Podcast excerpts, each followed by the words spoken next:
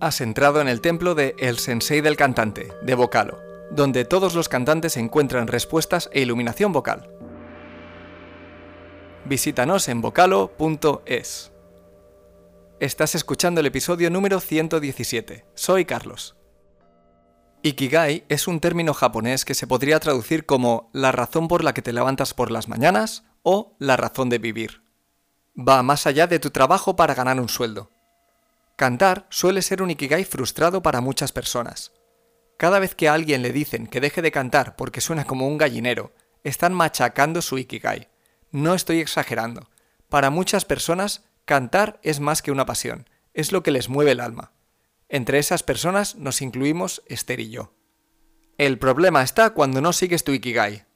Sientes que tienes que hacer las cosas que se supone que tienes que hacer, u otras personas te han dicho que no pierdas el tiempo con eso.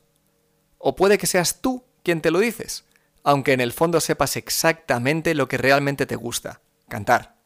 Como hobby o a nivel profesional, da igual. Y para que sepas exactamente a qué me refiero, voy a citar a Steve Jobs.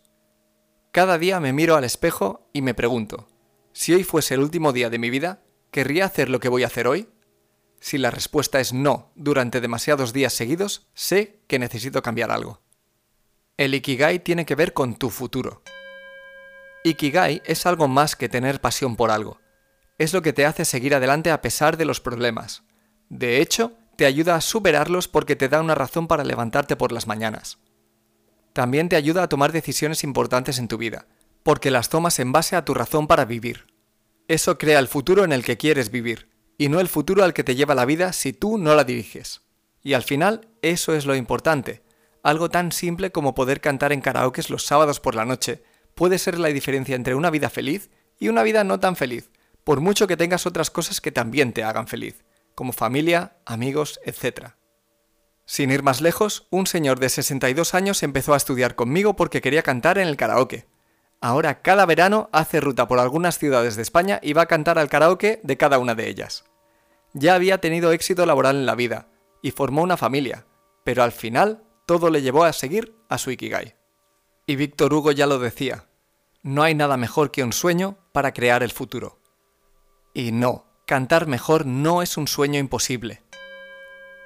Construir y mantener tu Ikigai es tu trabajo de por vida, y no siempre es fácil. Es difícil porque te vas a encontrar obstáculos, tus propias dudas, los comentarios de algunas personas, dificultades vocales, todo ello y más hará que te preguntes, ¿estaré perdiendo el tiempo con un imposible? Es muy fácil para los demás decir que alguien no puede, y es muy difícil para uno resistir y avanzar, hasta demostrar que se equivocan. Ahí es donde debes ser fiel a tu Ikigai y seguir hacia adelante, pase lo que pase. No creas que es imposible porque no lo es. ¿Cómo mantienes tu Ikigai? Por un lado, es una cuestión de trabajo y dedicación, determinación y foco. Clavar tus ojos en tu Ikigai y no apartarlos nunca. Por otro lado, es una cuestión de mantener tus dudas y tus miedos bajo control, para hacer tu camino lo más fácil posible. Dudas que te hacen abandonar incluso antes de empezar. Cuanto antes las disipes, antes podrás empezar a levantarte por las mañanas por una razón, por tu Ikigai. Solo tienes que empezar y no abandonar nunca. Que tu Ikigai te acompañe. Suscríbete a este podcast en Apple Podcasts, Spotify o Google Podcasts. Si nos escuchas desde Apple Podcasts, déjanos tu opinión. Y recuerda que nos puedes visitar en vocalo.es.